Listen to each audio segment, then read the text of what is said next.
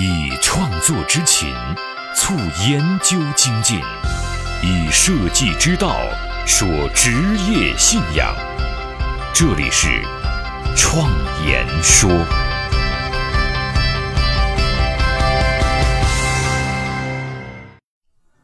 大家好，我是主持人张子健。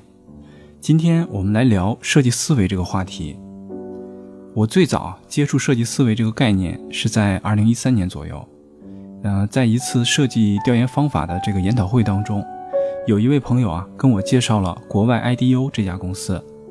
他说这家公司的调研方法可能正是我们需要的，这也是一家设计咨询公司。从那个时候开始啊，我正式的接触到了这个概念。而那个时候，这个概念其实还没有正式的进入中国，国内介绍设计思维的书也只有一本。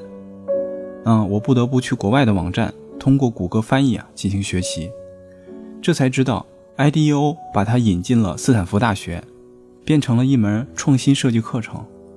不久之后啊，我也通过学习，把这些创新流程啊通过工作坊进行了实验，同时啊也带入到了自己服务的商业项目当中。二零一五年的时候，设计思维可以被称之为中国本土传播的元年。这一年，很多机构和个人都开始把设计思维啊这种工作方法推广开来。这几年当中，我也认识了很多推广设计思维的人，他们在各地啊和企业内部都举行了各种各样的工作坊。让人感到意外的是，参加这些工作坊的人员竟然大多数都不是设计师。而是来自不同领域的人，他们都关心这种方法如何带来创新。这本身是一个非常好的事情，因为这种思维方式非常适合互联网时代啊去开发产品。但是在观察这些活动的过程当中，我也发现了设计思维有水土不服的一部分。同时，在我自己的研究当中，也进行了一些本土化的改造和优化。这些内容啊，我将在本期跟大家分享。首先呢，我们来看一下什么是设计思维。既然是设计思维，那么它强调的一定是一种思维方式。这是一种什么样的思维方式呢？在前几期节目当中，我们从广义的角度来解释了设计行为。设计是动词，是人人都有的能力。在我们的生活当中，我们每天啊都在设计着自己生活当中的一些细节，解决自己所遇到的问题。比如说，早上起床是先刷牙还是先洗脸，这也是一种设计行为。我们的祖先从用石头制造工具开始啊，就已经产生了设计行为。所以，我们可以肯定的说，设计这种行为是源自于人的天性的。这一点啊，在前面的节目当中我们已经做过了阐述，这里面我们就不详细说了。那么，既然设计行为是一种人人都有的日常的行为能力，那么我们把这种行为能力标准化、流程化，就会变成我们今天所说的设计思维了。那我们就先来完整的阐述一下设计思维这个概念。如果按照照本宣科的讲啊，会显得特别的枯燥。那我就把自己的理解用一个简单的方式啊说给大家看看，也许啊这能够更直观的帮助你了解设计思维是什么。改变命运的设计力量，相伴一生的职业信仰，启迪思想的心灵碰撞，坚定清晰的幸福方向。请与我一起设计信仰。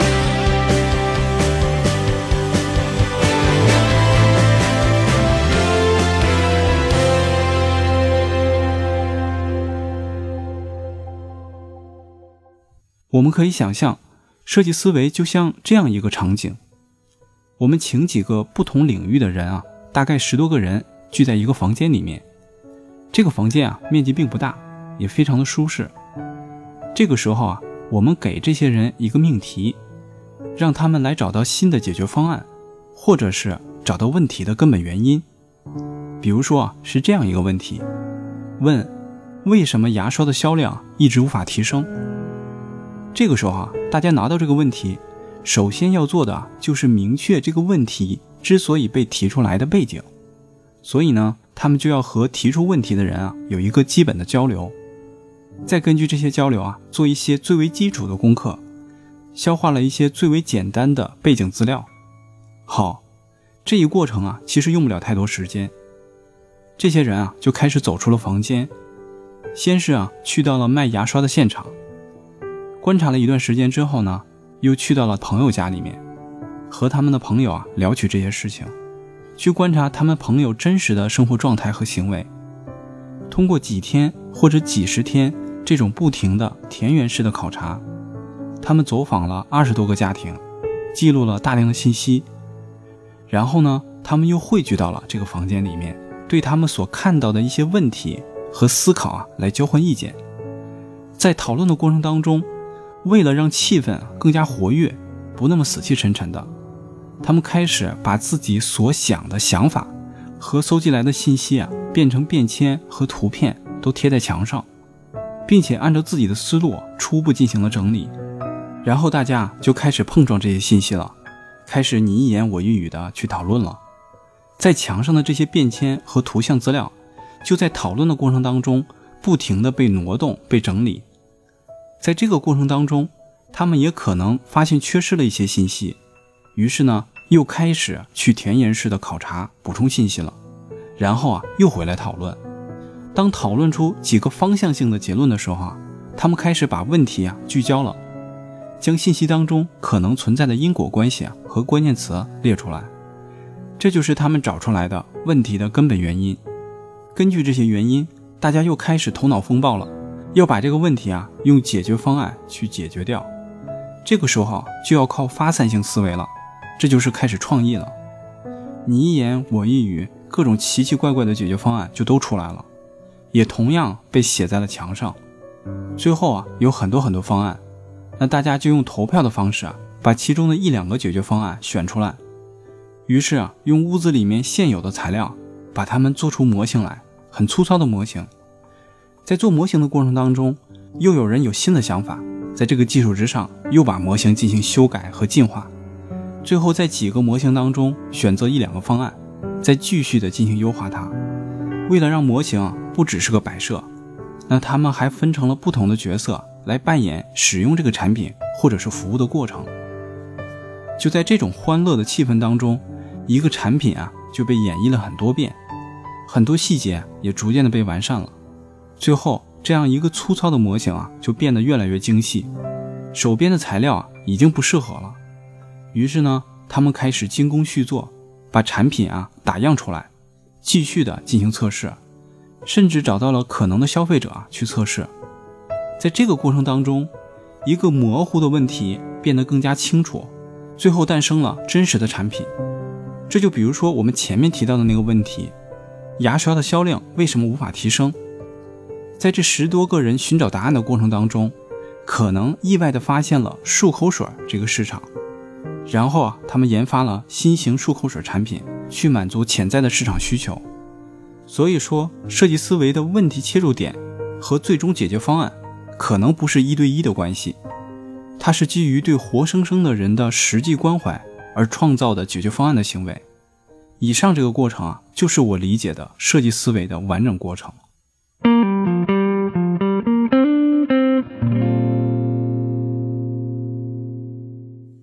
听完上面的描述，你可能觉得设计思维的流程挺简单的嘛？对，设计思维的流程啊，其实并不难。其实它的标准步骤啊，就五步。第一步呢是移情，也就是田园式考察那个部分。然后啊，是定义问题，也就是消化考察来的那些信息的部分。第三步啊，是创想，就是用头脑风暴的方式啊，找到解决方案的部分。然后啊，是快速建模型，就是立刻的动手，用手边的材料啊，去做出模型来，在做的过程当中啊，去优化方案。最后一步啊，是测试。当然了，这五个部分不是线性的，它们像模块一样，可以随意的排列组合。整个过程也是灵活的，所以说流程挺简单的，我们不难去理解。那么既然流程不是关键，那么设计思维它的核心关键点到底是什么呢？作为一种创新的模式，它有几个显著的特点。第一，它解决的问题啊，一般不是简单的问题，而是复杂的问题，而这些问题啊，往往复杂到了无法通过理性的思维或者建立计算模型的方式啊来找到答案。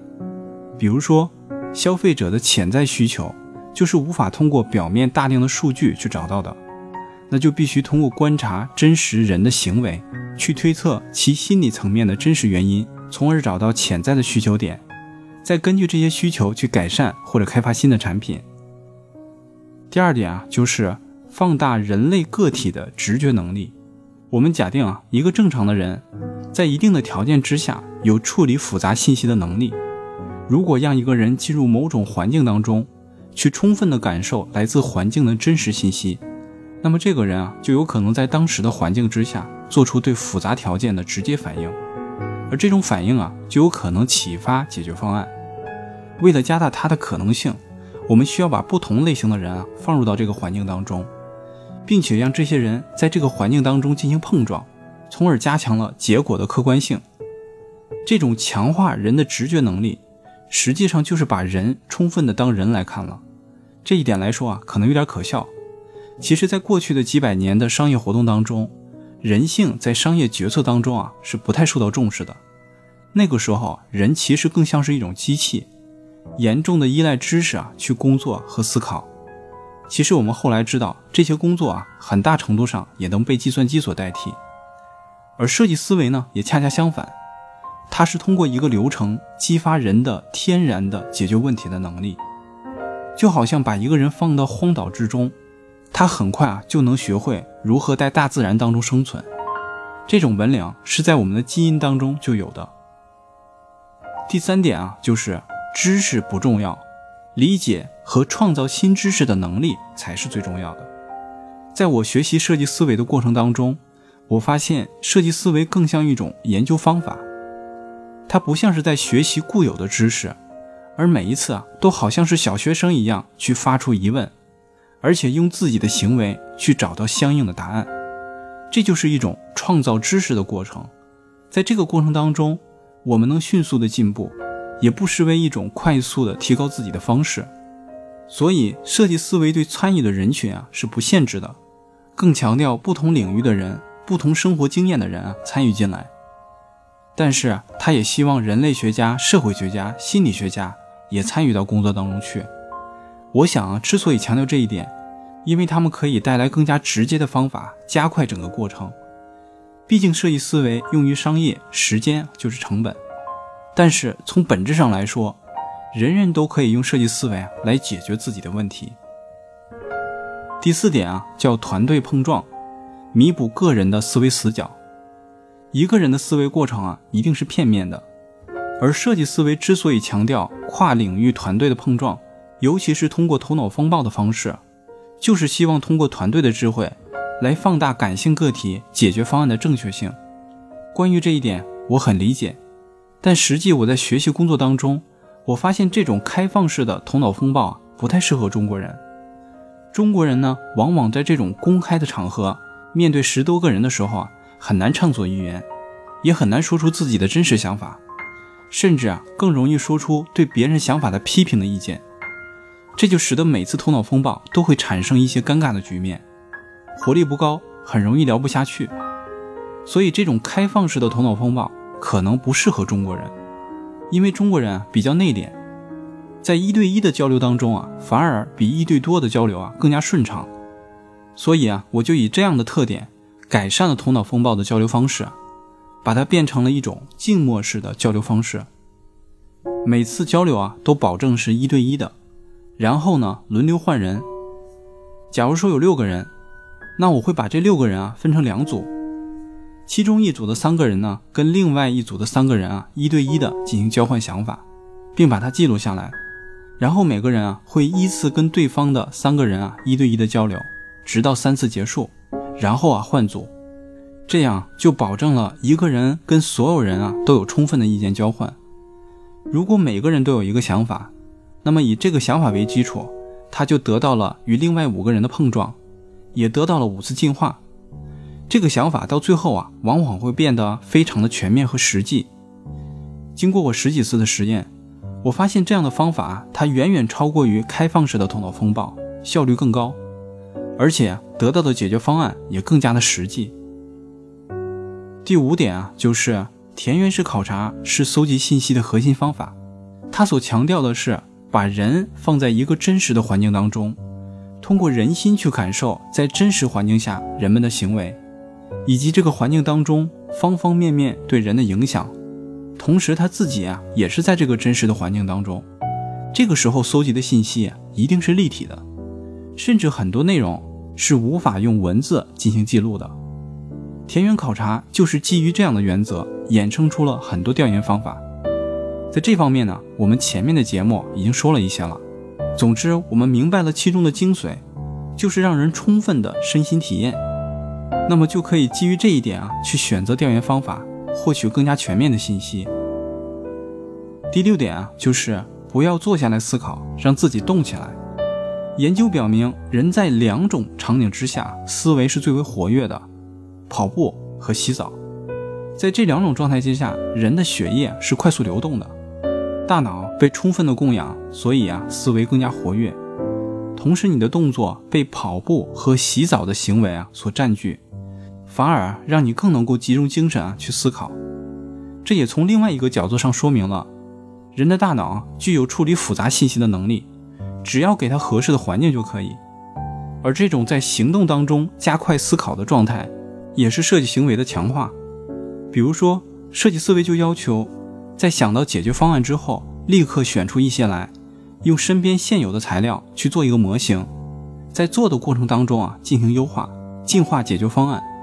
这些材料可能就是我们身边的纸张、瓦楞纸壳、铅笔、橡皮泥等等。这个就是粗糙的模型阶段，就像小孩子在幼儿园做手工一样。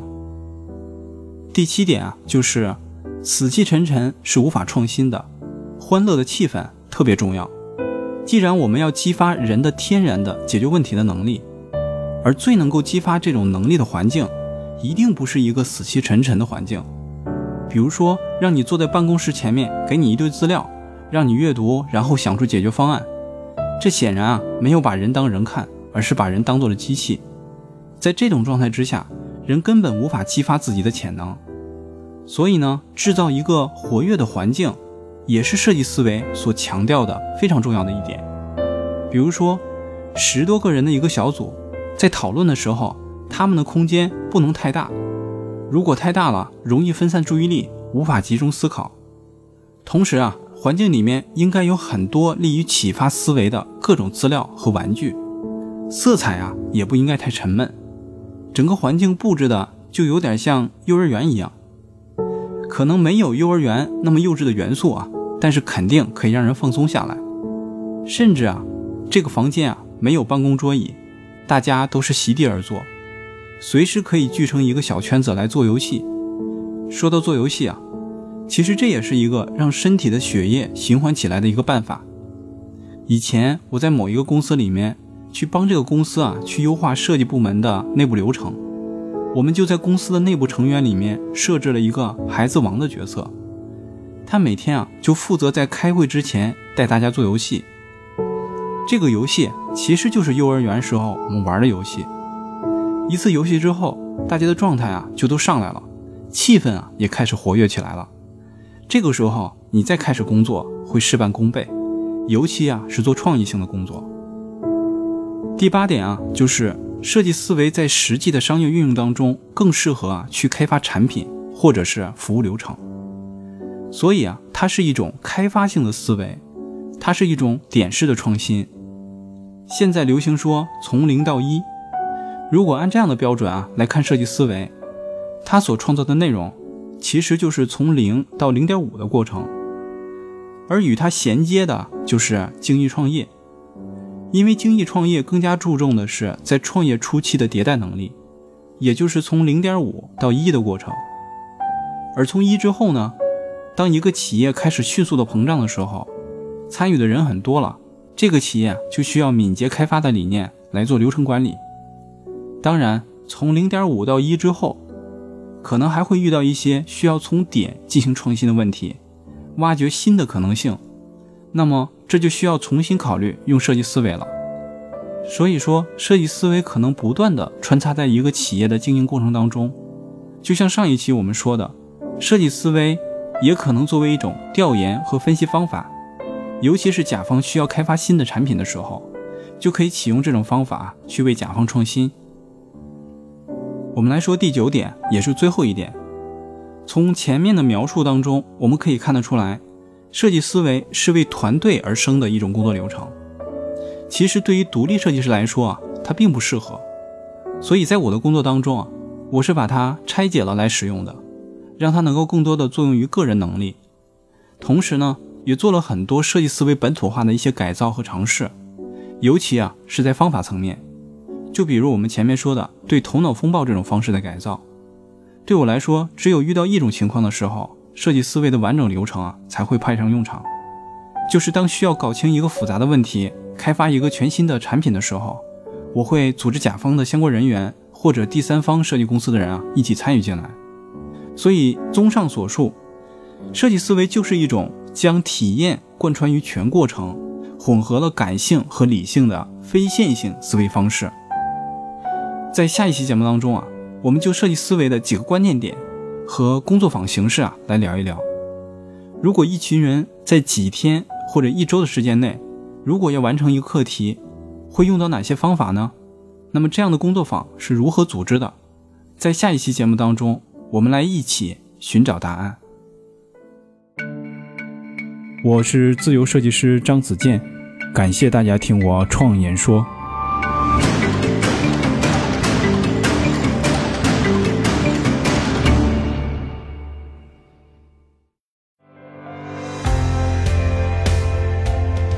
所见的现实，转瞬之间必然会被改变；所闻的金科玉律，可能是路上的艰险；所感的困苦，到了明天，也许比蜜还甜。人生一世，白驹过隙，倒不如昂首挺胸，做个坦荡匠人。我是设计师。